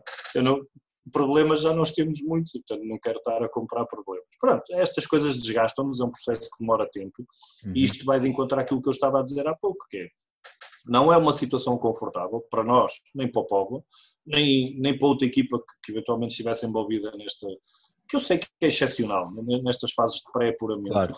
Mas principalmente da Pro Liga para a Liga, eu não é sei se diferença. não mereceria. É uma, é uma diferença brutal. Um, eu não sei se não, se não deveria a Federação ter aqui pronto, alguma ponderação. Não quero com isto estar a dizer que devem subir as duas equipas diretamente à Liga ou que esse seja um processo justo, uh, mas que não vai ser um processo fácil e não sei se não, se não estamos aqui a condenar já uma das equipas que irá subir à Liga, porque vai ser realmente muito difícil. Nós neste momento estamos a trabalhar com dois cenários, um de manutenção na Pro Liga pronto, que é aquele que é o mais real, como é óbvio, e o outro de uma eventual subida à Liga. Subida à Liga, claro, uh, é um investimento muito maior, é, como é óbvio. Aqui, eu julgo que estamos preparados para fazê-lo, agora a grande questão é com quem, não é? é claro. Quem é que eu vou conseguir eh, contratar em setembro ou no dia 6 de setembro, quando terminar o segundo jogo e se tivermos a felicidade de ganhar a eliminatória, como é que eu vou, eh, no dia 6 de setembro, meter cá pelo menos um ou dois estrangeiros mais um, para conseguirmos competir com alguma qualidade na, na, na Liga Portuguesa. Claro. Ivo, aqui também passando, passando um bocado mais para, para a coordenação, porque depois tu, tu, és como eu, começamos a falar e depois entrar aqui encadeamos em, em temas e temas e nunca mais saímos daqui. Uh, aqui um bocado sobre a, a, coordenação de clubes e uma coisa que tu me falaste em off, que era o ensino do jogo e como é que, como é que uhum. se quer trabalhar isto. Se tu tivesses que definir o teu tipo de coordenação ou coordenação que apresentas na académica, quais são os pilares que, que tu apresentas? Porque já percebi que tens uma equipa de treinadores muito jovens, ou seja, acabas por ser treinador de, de treinadores também, não é? Por exemplo, o Bernardo, o Bernardo é um, é um treinador com, com, quem já falei algumas vezes e sigo há dois anos, foi há dois anos? Não, foi época passada vocês foram a Gaia jogar contra nós em sub-14. Ou, ou, já, ou já há dois anos, não sei se já foi. Foi, foi em, foi há dois anos, foi, há, foi não foi esta época que acabou, foi a época anterior. Foi a anterior, exatamente. E, 2018, 2018. e achei interessante também o Bernardo já ter, já ter esse, esse andamento depois, com, com as equipas séniores também. Exato. Quais são, não, tem, sido, tem sido importante trazê-los e trazê-los para junto de mim, no fundo, uh, tem sido um processo muito, acho muito importante. Da uhum. minha parte, enquanto coordenador, aquilo que eu sinto, é? e estou ainda também nesse processo de consolidação de alguns comportamentos, verdadeiramente o que é que eu quero fazer com os treinadores. Numa primeira fase, eu admito que era muito diretivo. Diretivo porquê? Porque construo os meus manuais, faço as reuniões de pré-época, distribuo os conteúdos e digo, bom, malta, mini 8 vamos fazer isto, mini 10 isto, mini 12 aquilo. No final do ano, nós queremos chegar aqui as competências dos nossos atletas são estas, portanto, vamos trabalhar neste sentido. Não, não se preocupem com mais nada. Uhum. Uh, Sub-14 começamos já a delimitar aqui alguns objetivos uh, em termos desportivos, sim, nós temos, como é óbvio, todos os clubes têm, e é porque eu também sou um defensor e acredito que se consegue formar a ganhar e com o intuito de ganhar. Não fazemos claro. é disso uh, exclusivamente foco claro. o foco principal. Portanto, nós queremos estar nos melhores contextos de prática competitivos, acho que é o sítio onde eles conseguem aprender melhor. E, infelizmente vivemos uma realidade muito distinta do resto do país aqui em Coimbra, em termos de competição. Se por vezes conseguimos ter sucesso aqui, vou dar o exemplo da nossa equipa do ano passado, sub-18, Uh, era uma equipa que ganhou os jogos todos e chegou ao campeonato nacional e infelizmente teve, teve muito pouco sucesso. Não, teve muitas dificuldades. É uma equipa engraçada, uma equipa que eu acompanhei no clube anterior onde estive durante quatro anos e, portanto, conheço muito bem os miúdos que lá estão. Um, para a realidade de Coimbra, era uma equipa que tinha uma diferença e uma vantagem, uma supremacia enorme sobre, sobre os seus adversários. Para a realidade nacional. É um choque muito grande. Fica, ficava aquém. Não, nós sentimos isso também dizer... cá. Sim, desculpe só uhum. interromper, nós sentimos isso Força. cá em Santarém também porque tivemos em. Primeiro só tínhamos três ou quatro equipas no distrito, sub-18. Ou seja, que já, já aí já dificulta, porque até janeiro temos meia dúzia de jogos. E depois só tivemos dois jogos competitivos, não é? E depois chegamos, chegamos ao primeiro jogo nacional, vamos ao Imortal e os nossos atletas ficam um bocado à nora sem saber o que é que está a passar à volta deles. Depois recebemos o Benfica, depois vamos ao Sporting, depois recebemos o CBQ, ou seja, passamos de jogar contra, e não tenho nada, nada contra esses clubes, porque acho que fazem um bom trabalho, o Santarém, o Portaxenense e tudo bem, para depois jogarmos com o Benfica, com o Sporting, ou seja, é um, é um, um choque de realidades que eu também acredito que vocês sintam na Zona. Norte, sim, na Zona Centro, sim, Centro e Norte, sim, isso de forma também muito, muito semelhante. O, relativamente ao corpo de treinadores, deixem-me dizer que nós também temos treinadores com muita experiência e, uhum. e nisso eu sou um coordenador feliz. É? No último ano tivemos connosco a Cristina Viegas, que, que, que, se irá manter, portanto, que é uma pessoa já com, com muitos anos de basquete, seja como atleta, seja como treinadora, teve um percurso de, de, elevado nível. Uh, o Paulo Santos, que esteve connosco também com esta equipa de sub-18, mas depois por motivos de saúde teve, teve que, que, abandonar a equipa no final do campeonato da região centro, portanto até foi coincidente com a fase final. Um, e outros, e outros treinadores, no caso Miguel Tarqueia, um, que, que já têm uma idade mais, mais avançada, mais maduros, e, portanto com outra, com outra experiência. Contudo, a minha relação com todos eles é, é, é muito, é muito parecida. Eu, eu numa, numa, primeira fase realmente era muito diretivo, ou seja, dizia taxativamente aquilo que deveria ser feito é? e deixava se calhar pouca margem de manobra para ver aqui algum cunho pessoal dos treinadores, uhum. até porque vinha muito se calhar traumatizado com a ideia daquilo que eu acho que é a realidade da grande maioria dos clubes, infelizmente, que é um treinador, uma quinta eu não consigo perceber o basquete desta forma. Pois Se há um é... coordenador, a responsabilidade tem que ser dele de discutir, é, pensar e discutir o basquete com os seus, com os seus treinadores. Claro. E, portanto, nada daquilo que nós fazemos na académica uh, deixa de ser discutido. Tudo é discutido e tem que ser aceito por todos. Se existir, obviamente, aqui alguma situação em que sentimos que que estamos em direções opostas, bom, é mau sinal. É sinal então que eu estou a recortar mal os treinadores e que as pessoas que eu estou a trazer para o clube, se têm assim visões tão distintas da, da, da grande maioria dos treinadores, é porque há aqui algo que, que eventualmente não, não, estará a ser bem feito. Mas, claro, mas felizmente. Tu, tu, para controlar, tu para conseguires controlar uh, uma forma de crescimento de atletas, tens que controlar também um perfil de treinador, como é óbvio, não é? Ex exatamente. Exatamente. Este, este é um processo que, que nos leva a quê? Leva-nos a esta fase que estamos a viver agora, que é quando eu vou uh, fazer a abordagem a um treinador para ele fazer o ingresso no, no, na académica, uh, a proposta que eu lhe faço tem uma vertente esportiva. E, portanto, aquilo que eu digo ao treinador, eu digo, olha, nós trabalhamos assim, desta forma, o trabalho é orientado, existe um documento orientador, os nossos princípios são estes, eu sei, porque te conheço, que não estaremos muito longe disto, poderá haver aqui um ou outro pormenor, mas que irá ser discutido. Se sentires que existe aqui alguma incompatibilidade e que não é esta a forma como queres trabalhar, que isto não faz sentido para ti, pronto, terminamos já por aqui, nem te digo quanto é que temos para te pagar como compensação, porque não vale a pena. Claro. Um, agora, não, podemos ser um bocadinho em jeito de brincadeira, não é? Eu não vou buscar um treinador sub-14 que eu sei que é apologista de defender zona ou de pura e simplesmente não, não, não abordar as situações de transição, que é aquilo que é característico do jogo nestas idades, claro. que é os miúdos saberem dominar as transições ofensivas e defensivas também, que eu acho que também o devemos fazer, mas principalmente a ofensiva, que às vezes me faz muita confusão, como é que um jogo da idade de 12, 13 anos, que é passado 90% dele a correr, e os miúdos pura e simplesmente não dominam o que é a ocupação de corredores, o que é um conceito básico de receber e observar e ter uma linha de passo à frente e optar pelo passo em detrimento do drible. Uhum. questões básicas, são questões de basca que são fundamentais em termos comportamentais para um atleta sub-14 claro. e, que muitas vezes nós, nós vemos que são descuradas. É? Vemos, vemos uh, de tudo um pouco, não, não, acho que não vale a pena entrar por aí. Um, este, este, trabalho que, que tem sido feito tem tido uma lógica que é a minha avaliação inicial do, das equipas ou dos grupos de atletas que nós temos. É? é muito importante. Para quê? Para, ter, para, depois determinar que haja aqui elos de ligação entre o trabalho que está a ser feito em sub-14 para sub-16 ou então de uma relação maior entre sub-16 e sub-18. É engraçado, nós no ano passado tínhamos aqui uma relação grande entre sub-16 e sub-18 e menor de sub-18 para séniores, por exemplo, séniores B.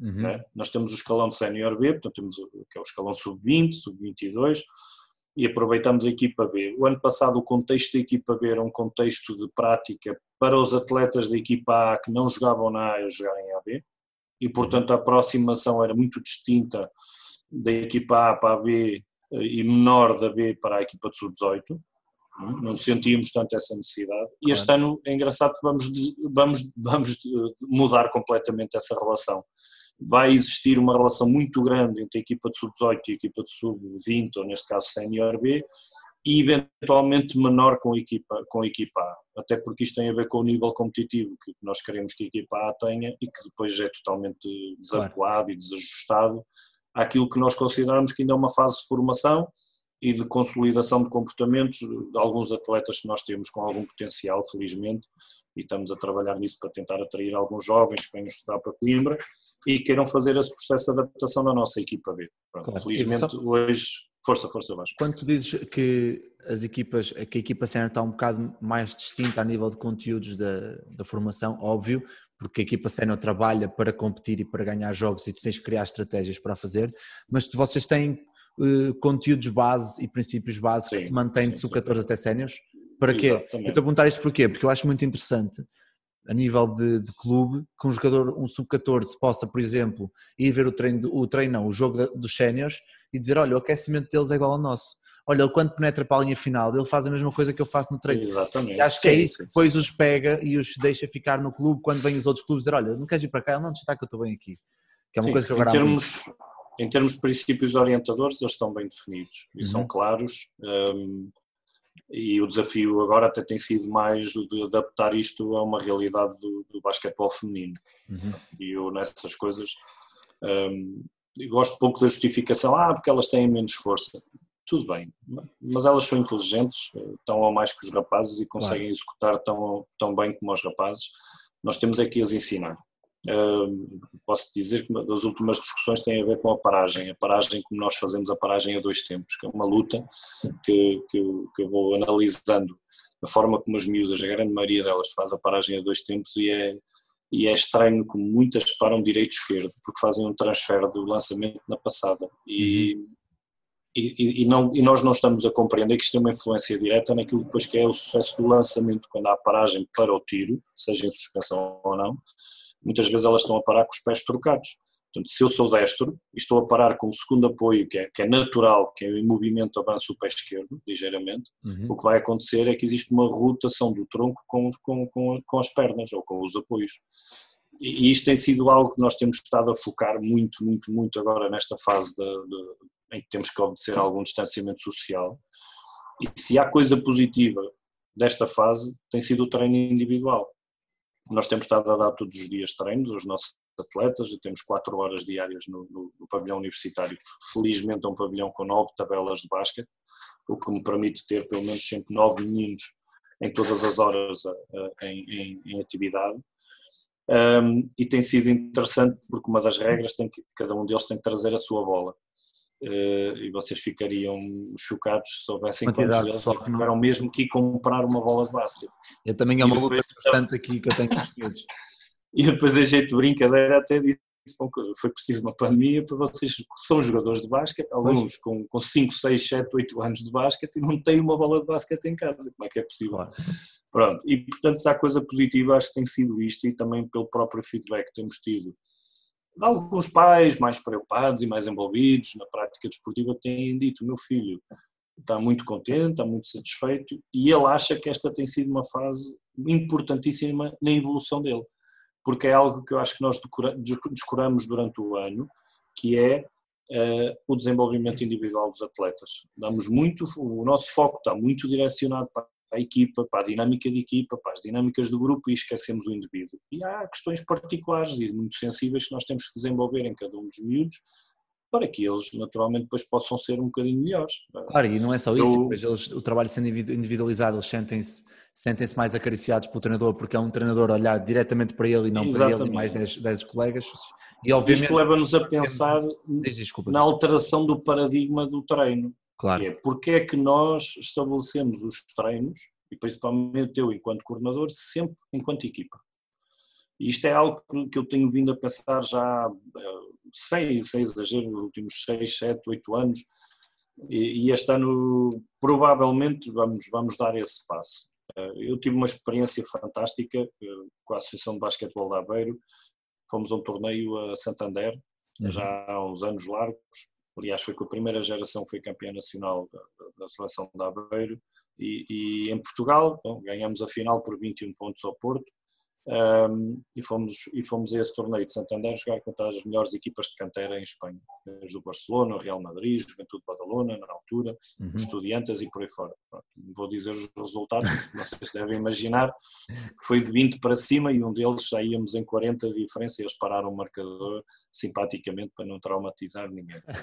Um, foi uma experiência enriquecedora. Os uhum. nossos atletas saíram de Portugal com o peito inchado a julgar que eram os melhores a nível nacional, e eram, tinham sido campeões nacionais. E depois perceberam o quanto ainda faltava e o quanto ainda era preciso trabalhar para se atingir o melhor nível europeu, ou pelo menos aqui com os nossos vizinhos ao lado.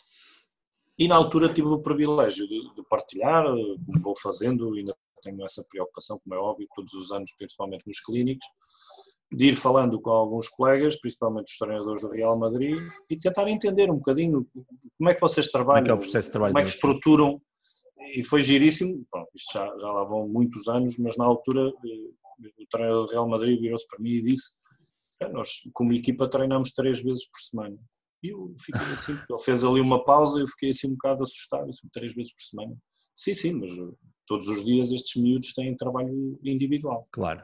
Ah, ok. Bom, então. Está explicado. Vamos, são oito, oito sessões de treino, de claro. forma assim mais, mais não, global. Portanto, acho, acho, que nos falta isso. Claro, isso fomos Eu sei que temos os problemas do espaço claro. e os horários, e depois andamos todos aqui à luta porque queremos ter mais um dia no pavilhão XYZ. Uh, mas eu acho que os clubes podem e devem, e há clubes que já vão tendo algumas condições muito interessantes para, para desenvolver o seu trabalho, que podem e devem procurar dinâmicas de trabalho um bocadinho distintas. E este, esta noção de, que eu às vezes digo um bocado a brincar, que é, bom, próximo ano pelo menos um dos dias ou dois dos dias da semana vamos funcionar em campo de treino. O que é que é isto funcionar em campo de treino? Estações, blocos de treino, Exatamente. trabalho individual. Miúdos estão, e eu estou com os treinadores, que é uma coisa uhum. que me faz muita falta durante o ano, que é o contacto direto.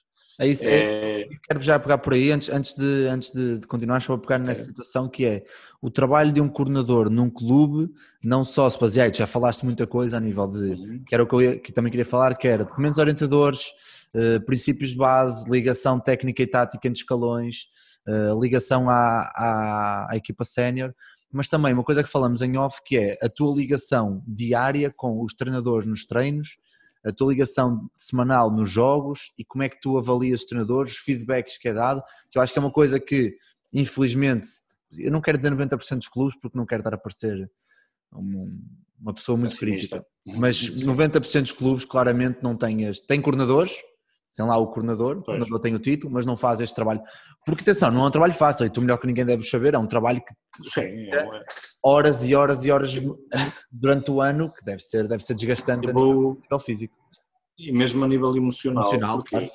imaginem o que é eu estar a vir numa viagem um sábado à tarde, eh, de um jogo que correu menos bem, onde inclusivamente tivemos uma lesão relativamente grave de um atleta, e eu tenho que ter a capacidade de, naquele momento, discernir e pensar: bom, hoje as nossas equipas jogaram, eu não consegui assistir a nenhum jogo, mas vou começar a fazer os telefonemas da praxe, faço sempre, aos treinadores a perguntar como é que as coisas correram.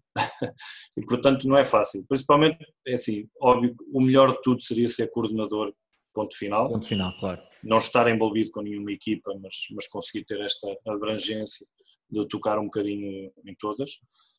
Um, Outra coisa é, é estar a lidar com, com, os sucessos e insucessos e as amarguras que todos os treinadores têm que lidar uh, semanalmente com as suas equipas um, ehm, e depois ter a capacidade de, bom, agora tenho que me desligar disto e vou, e vou ligar aos meus treinadores porque preciso ter uma palavra aqui com eles e perceber o que é que, o que, é que se passou. Isso consome-nos muito tempo, mas é um contacto que tem que existir e, portanto, é algo que aqui eu faço sempre na, na académica, mesmo nos outros clubes onde estive, eh, era igual eh, eh, consome imenso tempo e obriga-me naturalmente a acompanhar sempre que há jogos em casa.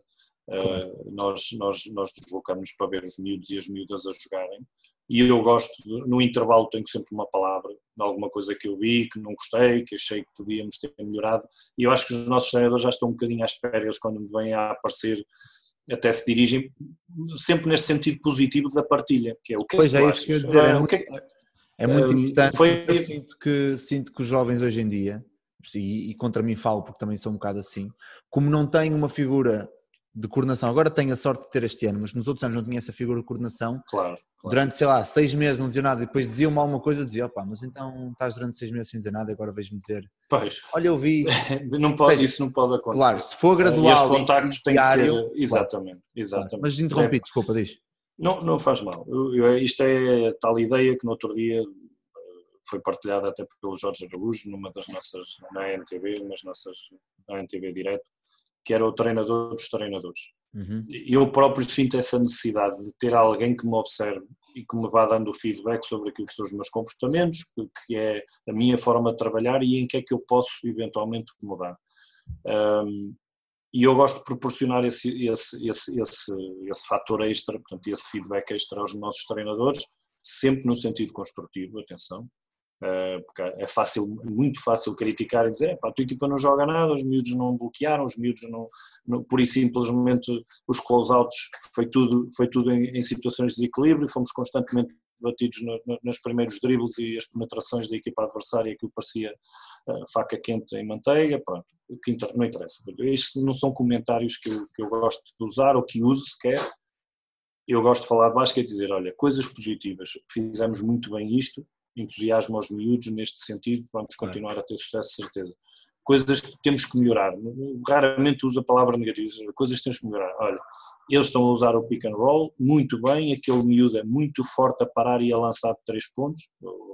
Lembrar-me agora do jogo que tivemos aqui com o Galitos, que foi um jogo em sub-18 dramático, portanto usamos ali duas ou três estratégias diferentes para defender o bloqueio direto do, do talentoso jogador que, que o Galitos lá tem a, a jogar a base.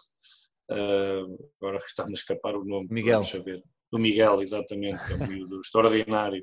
Uh, não estávamos a conseguir parar uhum. e no intervalo eu falei com a Cristina e disse, Cristina, vamos experimentar, olha, vais-me dizer, ai não foi treinado, tudo bem, mas eu aceito que tu digas agora aos filhos, olha, este jogador só o vamos conseguir parar desta forma, não há outra, é uma estratégia defensiva que não é a nossa por norma, não é a regra daquilo que é a nossa mas é uma adaptação defesa ao bloqueio direto, claro. mas é uma estratégia no jogo e vai ser uma adaptação e os miúdos vão entender isso. Não te preocupes com isso, estás à vontade se quiseres usar. Pronto. Sim, isso também é bom para eles, para depois quando derem o um salto para séniores, claro, estarem habituados a essa situação. É exatamente. isso que é muito importante depois. Um... Pá, que nós muitas vezes dizemos, ah, em sub-18, mas depois sub-18 não é muito bom estarmos a criar set plays de timeout ou, ou criar situações de específica timeout, ok, mas depois vão para sénios e chegam ao intervalo. Sim, mas a estratégia está sempre presente. Claro. E o treinador diz: olha, esta primeira jogada é esta, depois aquela é nova, depois aquela é nova. E os miúdos aí, oh, amigo, então. Ou seja, há sempre, há sempre essa complicação. Mas há, há, necessidade de mantermos este contacto permanente e ele felizmente claro. existe. O que eu tenho sentido ao longo dos últimos anos é que,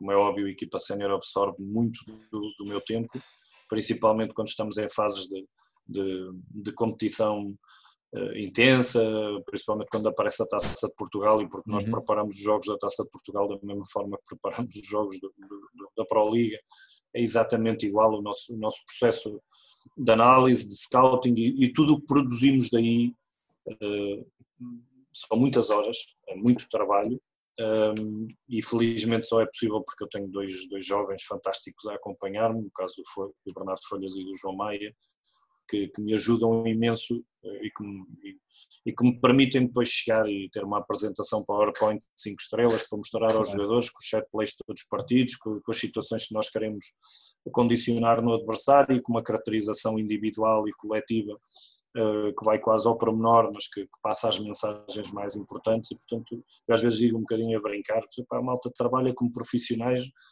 mas não somos profissionais, somos profissionais com a atitude que temos e aquilo que fazemos, isso somos, sem dúvida nenhuma, não tenho, não tenho dúvidas disso. Agora não fazemos isto em exclusividade, cada um de nós tem, tem as suas vidas um, e acreditem que depois fica, ficam aqui muitas horas a, a beber-se à cama porque temos que as roubar em algum lado, não pode ser ao trabalho um, que desempenhamos e à nossa profissão e portanto esta, esta questão de conseguirmos conjugar o basquete com, com a nossa atividade profissional, infelizmente, eh, é algo que, que, não há outra volta a dar a não ser desta forma. A coordenação é algo que me entusiasma e eu vejo-a neste sentido um pouco como tu referiste, que é o seu treinador dos treinadores, dar-lhes o melhor de mim, partilhar com eles e até porque é aquilo que eu digo, eu neste processo de partilha cresço muito. É? Quando eu ouço uh, um treinador qualquer dizer mas porquê é que vamos ensinar os bloqueios indiretos? Primeiro, uh, e o IBO é apologista que devem ser bloqueios de entrada, ou seja, bloqueios que permitam a aproximação ao cesto, de uma sim. forma gradual, então depois começamos a fazer as saídas bloqueadas, ou seja, os bloqueios indiretos, em que eu me vou afastando do cesto. E o meu argumento tem a ver com a relação e a distância ao cesto e o sucesso que nós temos em criar situações de lançamento em zonas próximas do cesto.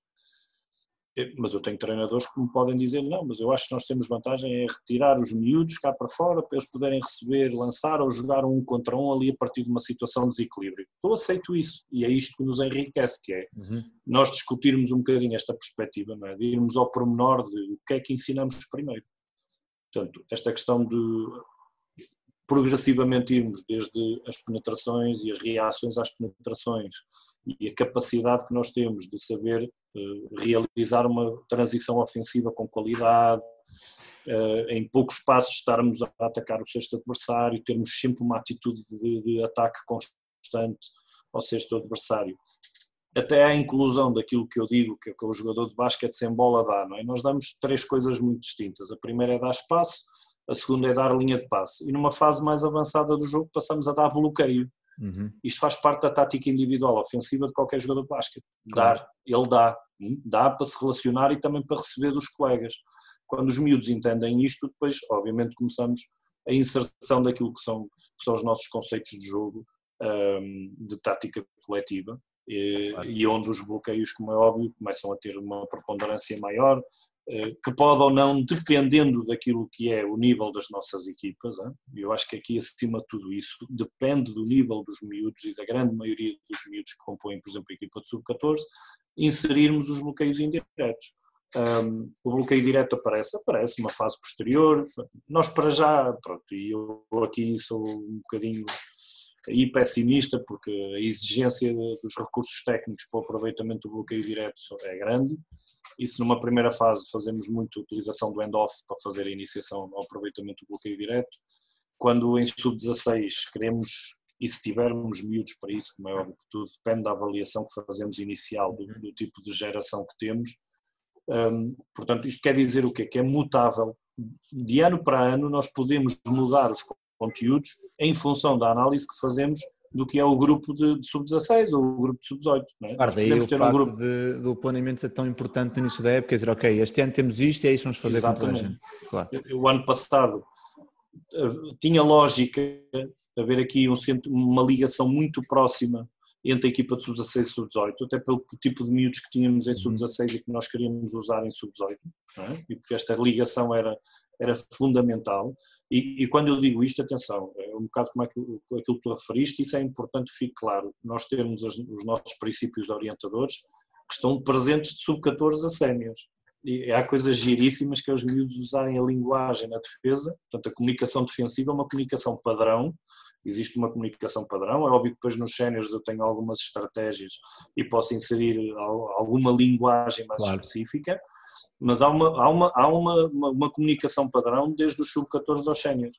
Claro, e se há aí... coisa que me dá gozo é ver um jogo de sub-14, ver os miúdos, grita bola, grita tiro, grita linha, ou, ou, por exemplo, pronto, que eu e aceitei, pronto, foi uma das coisas que o Paulo Santos traz uh, e trouxe-nos muito aquilo que é o trabalho do Norberto, que é uma pessoa que eu, que eu muito admiro uhum. e aprecio, como é óbvio. Um, também tive a felicidade de, de ser atleta do, do Norberto durante bah, não foi uma época, porque eu depois tive, tomei a decisão de, foi no ano do meu ano de estágio de ir para a Nadia, mas tive esse privilégio de trabalhar com ele um, e, e, aquilo que eu, que, eu, que eu senti foi, por exemplo, termos que fazer uma adaptação à palavra next, né? eu em vez de dizer next digo linha, uhum. Isto, mas é importante que uma equipa não diga next e a outra equipa não diga linha. Claro, é? digam E ainda por cima, no meio clube, parece que, claro. há comunicações diferentes. E então isto foi uma, uma, uma, decisão de ajustamento, tudo bem, não há problema nenhum, vamos fazer as coisas desta forma e vamos, e vamos trabalhar neste sentido. E eu acho que esse é que é o grande desafio do, do, da coordenação, é, é, trabalharmos com os nossos treinadores, é termos disponibilidade para isso, mas acima de tudo não termos problemas em modificar algumas coisas que, que, nós trazemos e que apresentamos aos treinadores, nunca, nunca podem ser como verdades absolutas. Eu costumo dizer que não há verdades absolutas no Vasco. Uhum. Há muitas formas de ensinar o Vasco. Claro, há muitos Obviamente, caminhos. cada um, muitos caminhos para, para atingir o mesmo objetivo. Agora, tem é que haver uma identidade de grupo. Eu acho que quando nós conseguirmos isso no clube, e eu acho que nós estamos nesse, nesse caminho e que estamos, e que estamos obviamente, um, bem nesse sentido, acho que a académica está sólida, um, mas há sempre espaço à individualidade. Ou seja, o treinador é uma ferramenta um, e é uma ferramenta muito específica que às vezes tem o seu cunho pessoal, na forma como lida com os miúdos, na forma como dá o feedback, um, na forma como gera o grupo, e aí nós temos que respeitar, enquanto coordenadores, nós podemos dar orientações e dizer: bom, olha, eu gosto que os miúdos tenham todos a oportunidade de participar no jogo, claro. procura dar tempo de jogo a toda a gente, um, mas respeito as decisões de jogar mais o Manel, o Francisco ou, ou o Zé. É, pronto, isso é claro. obviamente é uma decisão do treinador. E no... Aliás, até eu sou apologista de que há miúdos que não, que não devem estar tanto tempo em campo porque eles não estão preparados para tal naquele momento. Exatamente. O facto do miúdo ter que jogar 10 minutos e começou a jogar há dois meses é, é penoso para ele porque ele vai se sentir inútil e não vai conseguir fazer as coisas. Uhum. Mas isso já, era, isso já era pão para outro, já era massa para outro Exatamente. pão inteiro. Ivo, antes de fechar aqui, pá, esta última parte, conseguiste estruturar em, em, duas ou três coisas muito importantes, que é o acompanhamento aos treinadores, o tipo de feedback que dás, que é uma coisa muito importante, disseste, uhum. que pode não parecer muito, muito importante, mas que eu acho que é fenomenal, que é o facto de ser sempre positivo e o negativo é, é a melhorar, ou seja, temos sempre aqui uma conotação de, ok, tranquilo, não te preocupes, está um processo e has de lá chegar não é, opá, está mal, dá mal, tens que mudar, que é uma coisa que também vejo muito. E depois também o facto de haver um planeamento e uma estruturação do início ao fim, porque acho que ajuda, e eu enquanto treinador jovem, aliás, treinador muito jovem, porque também és um treinador jovem, sinto isso, que foi uma coisa que, um dos grandes, uma das minhas grandes dificuldades, e este ano já no grau 2 também já tive um bocado essa dificuldade, que é, ok, como é que eu planeio uma época, o que é que eu tenho que fazer? E este ano tive a sorte, mas nos outros anos andava um bocado a Oriente, tinha que andar à procura, e não há muito, não há muito, não há muita estrutura literária sobre isso, específica de basquetebol, há a estruturação da metodologia de treino da faculdade e tive amigos meus que me deram PowerPoints e relatórios e programas e opa, eu li aquilo tudo, mas fiquei a perceber mesmo.